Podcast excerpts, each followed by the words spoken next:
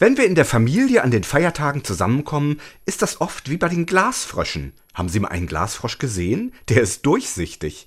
Damit wissen alle, wie es in ihm drin aussieht, auch wenn sie das vielleicht gar nicht über alles sehen wollen.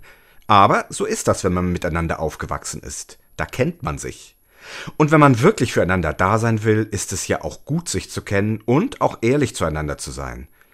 Wir können uns doch viel besser helfen, wenn wir wissen, wie der andere tickt. Zugegeben, gerade in der Familie ist es nicht immer leicht offen zu sein. Vor allem, wenn ich in den langen Jahren des Miteinanders verletzt wurde. Aber gerade dann kann es für alle Seiten heilsam sein, im Gespräch zu bleiben. Also seien Sie kein Frosch, höchstens ein Glasfrosch.